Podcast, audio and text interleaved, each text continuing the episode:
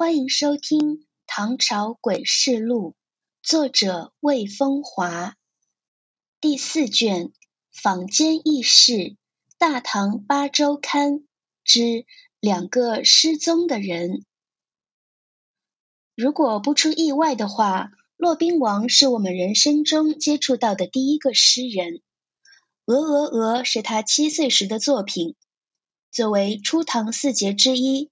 骆宾王与王勃、杨炯和卢照邻一起打造了大唐诗歌的良好开局，但当时给他带来真正知名度的，并不是诗歌。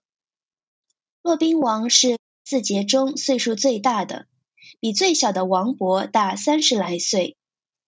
考察他的一生是很不得志的，不是在他人幕府做文书，就是在地方当小官儿。好不容易在中央政府做了个侍御史，也不过是从六品，而且还没做安稳就被轰走了。到最后，骆宾王只是个县丞，心里有多不爽，便可想而知了。但骆宾王还是有想法的。什么想法？就是他相信自己一定能成功，必须在历史上留下浓重的一笔。他需要的只是等待，所以他最终弃官而去，开始了自己的游历生涯。却说武则天光宅元年（公元六八四年秋），年过半百的骆宾王正背着小包，落魄的在江淮，也就是扬州一带转悠。一想到五六十岁了还一事无成，骆宾王就鼻子发酸。哭完了，他继续转悠。也许冥冥中感到这里是改变命运的地方，还别说，转悠了几圈，命运还真就拐了个弯。因为他听到个消息：大唐名将李绩之孙、被贬南下的徐敬业在扬州造了武则天的反。好呀，机会来了！骆宾王在盘算了三秒钟后，一头扎进徐敬业的大营。随后有了这样一段对话：徐敬业问大爷：“您是？”骆宾王答：“传说中的骆宾王就是我。”徐敬业说：“哦。”骆宾王只能点点点。徐敬业又问：“您来干什么呢？”骆宾王答：“求个官。”徐敬业又问：“为什么这么自信？”骆宾王答：“因为你需要我。”徐敬业不得不上下打量一下骆宾王，不过是个面色偏黑、体型较胖、胡须稀疏且一脸高傲的老头。徐敬业告诉骆宾王，虽然自己现在很需要人手，但诗人什么的就算了吧，而且还那么大岁数。徐敬业说：“打下洛阳后，我也许会请你写一首诗。”骆宾王说：“庶子不足于谋。”说完，他就想走，其实只是转了个身。徐敬业像我们想象的那样开口说：“先生可自比一人。”骆宾王说：“三国陈琳。”陈琳，建安七子之一，初从袁绍讨曹操，写了一篇檄文，把曹操骂了个底儿掉。据说曹操当时正头疼，多日不愈。看完檄文，出了身冷汗，头也不疼了。听完骆宾王的话，徐敬业奔到跟前，拉住骆的手说：“我等的就是你呀，你就是我的议文令，掌管军中文书机要。在投奔徐敬业反对武则天这个事上，不要以为骆宾王是头脑发热，他不傻。”三岁看小，七岁看老。骆宾王七岁时就写出了《鹅鹅鹅》，肯定有两下子。他的悲剧只在于站错了队，具体的说是判错了形势。按骆宾王估算，实际上也是徐敬业估算，只要这反对武则天的战争一打起来，那么肯定是何者云集。用不着打到洛阳，拿下长安，只要叫军队朝着洛阳进军，武则天的政权就会垮掉。他们甚至相信，只要一篇充满鼓动性的讨伐檄文一出，事就妥了。所以，当时徐敬业双手扶住骆宾王的肩膀，说：“拜托了。”骆宾王说：“客气啥？”徐敬业亲手给骆宾王铺纸研墨，而后者喝了点酒，一气呵成，写出了千古第一檄文，为徐敬业讨武曌檄。伪临朝武士者，幸非和顺，帝时寒微。昔充太宗下臣，曾以更衣入仕。既乎晚节，秽乱春宫。前引先帝之私，因图后房之弊。入门见疾，峨眉不肯让人。掩袖宫蝉，狐媚偏能惑主。见元后于徽宅。献务君于巨幽，加以会意为心，豺狼成性，尽侠邪僻，残害忠良，杀解屠凶，弑君正母，人神之所同忌，天地之所不容。犹复包藏祸心，窥窃神器，君之爱子，忧之于别宫，贼之宗盟，委之以重任。呜呼！或子孟之不作，朱虚侯之以亡，燕卓皇孙知汉作之将尽，龙池帝后时夏庭之巨衰。敬业，唐皇旧臣，公侯种子，奉先君之承业，和本朝之厚恩，宋微子之兴悲，良有遗也。元君山之流涕，岂然图哉？是用气愤风云，治安社稷，因天下之失望，顺宇内之推心。元举义旗，以清妖孽。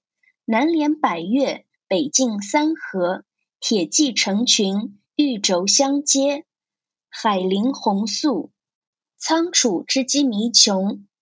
江浦黄旗。匡复之功何远？班声动而北风起，剑气冲而南斗平。阴乌则山岳崩颓，叱咤则风云变色。以此制敌，何敌不摧？以此图功，何功不克？公等或居汉地，或谒周卿，或因重寄于华严，或受故命于宣室。言犹在耳。终己忘心，一抔之土未干，六尺之孤何托？倘能转祸为福，送往世居，共立秦王之勋，无废大军之命。凡助爵赏，同指山河。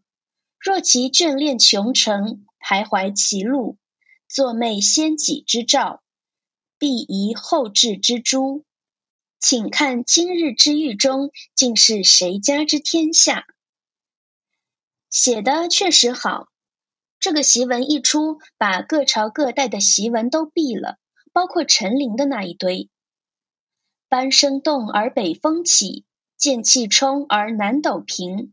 阴乌则山岳崩颓，叱咤则风云变色。以此制敌，何敌不摧？以此图功，何功不克？千年后读这样的句子，仍有上马挥刀的欲望。檄文是什么？就是广告呀！能写到让你产生冲动，就是最大的成功。从这个角度说，我们的诗人骆宾王是唐朝最好的文案。武则天在第一时间看到了檄文。读到最后一个字时，这个除了太宗李世民外谁都不服的女人已汉诗香山。《酉阳杂俎》中记载了当时的情况，后被各种史料所摘引。骆宾王为徐敬业作檄，及书大周过鄂，则天懒及峨眉不肯让人，狐媚偏能惑主，微笑而已。至一抔之土未干。六尺之孤何托？不悦曰：“宰相何得诗如此人？”他问宰相：“像骆宾王这样的人才，为什么没有被朝廷发现和使用？这是宰相的过失啊！”看到骆宾王写的狂卷自己的檄文后，仍大赏其才，这是武则天的气度。她毕竟是历史上独一无二的女皇，而非印象中那个跟神探狄仁杰眉来眼去的女人。所以，武则天当时虽大杀李唐宗室，但有唐一代，包括皇家在内，依旧对这个女人保持敬畏与膜拜。即使后来宰相张建之发动政变，逼迫武则天退位，李家新帝和满朝大臣依旧是武为太上皇，对其恭恭敬敬。但只是徐敬业附了这篇旷世檄文。徐敬业太自负，这是没办法的事。他的祖父是大唐第一名将英国公徐世绩，徐在军事指挥上不输给李靖。在政治上又比李靖成熟，建立的功业浩浩荡荡。从隋炀帝杨广开始，帝国就争高丽，一次又一次失败；到唐太宗李世民继续争高丽，但仍是失败。唐高宗继续远征，最后终于成功，统帅就是徐世绩。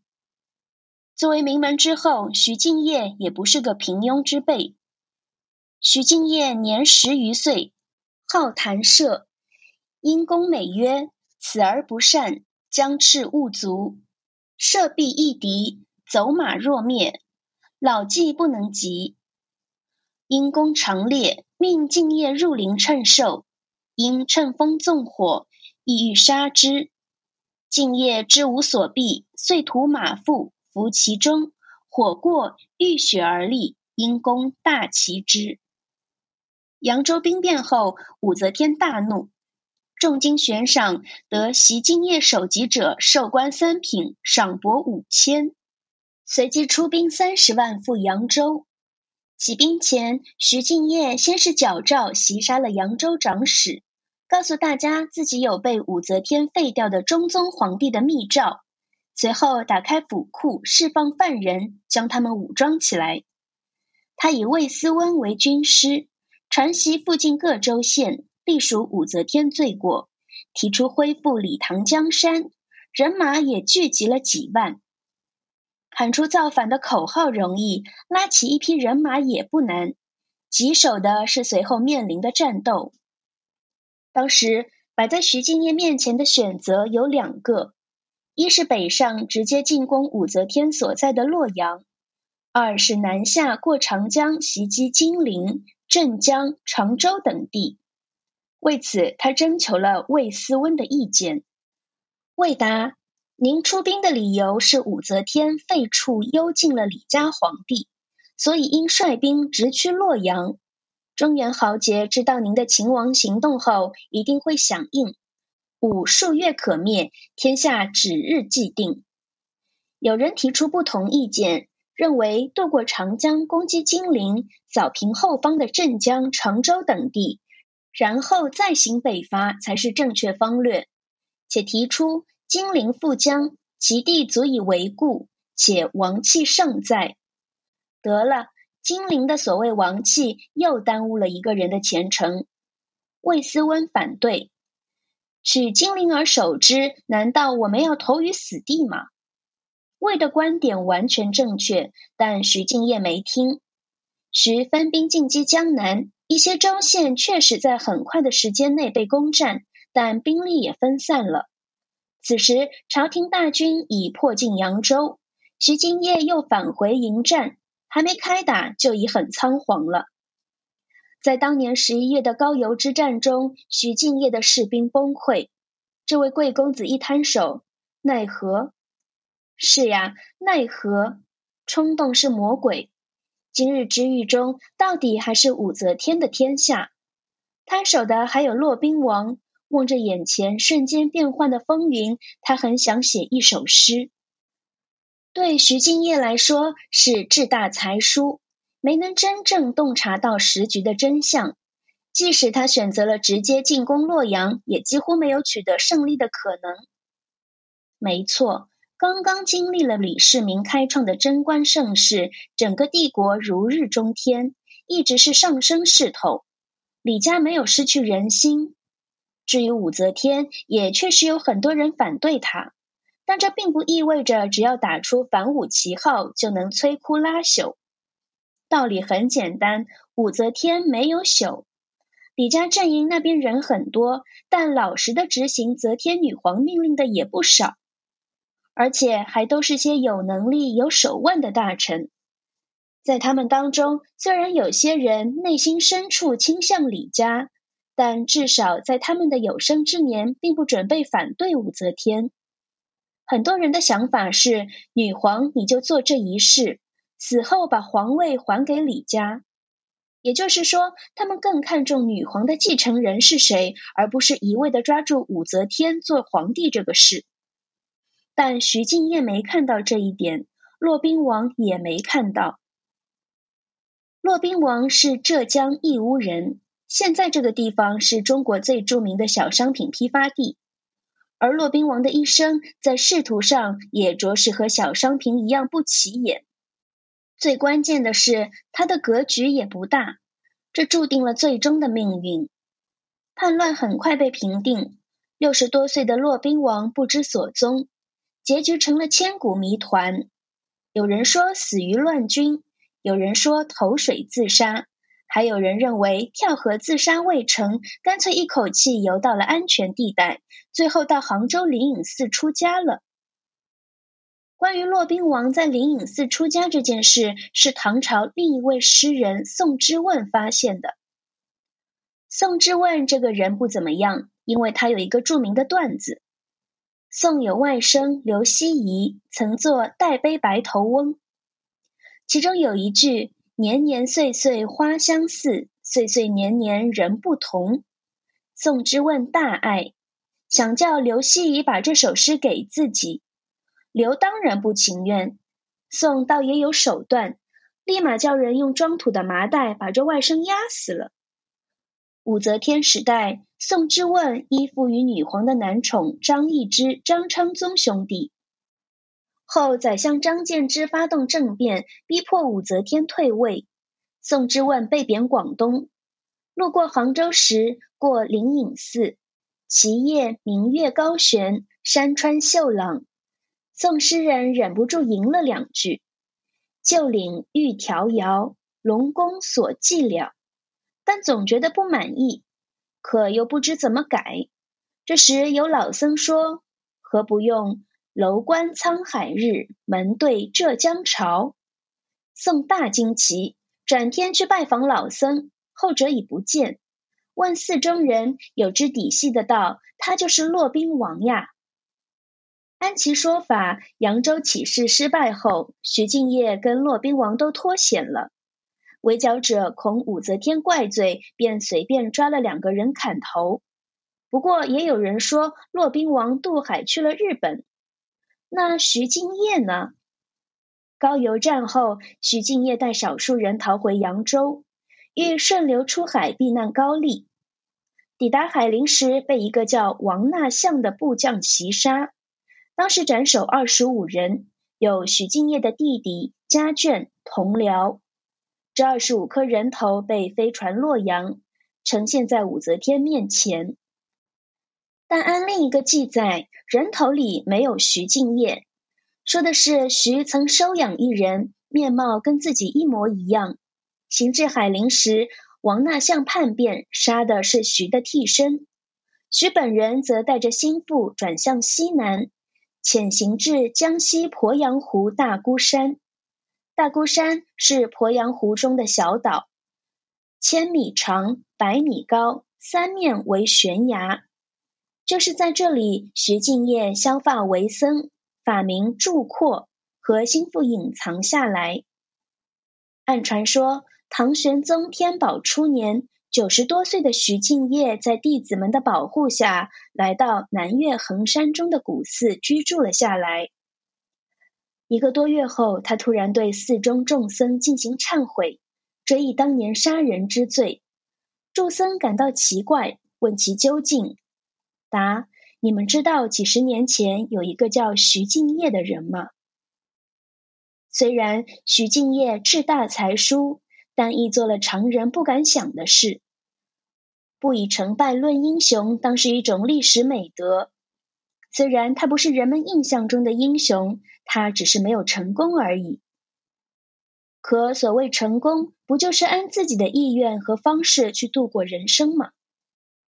据说徐敬业离开大孤山去衡山时，精魂已化为山上之鸟。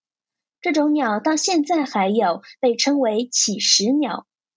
生活在大孤山上的这种鸟，最善于用翅膀搏击。千年来，它们一直在湖面上翱翔，在孤山上筑巢。鸟看着沧桑变化的人间，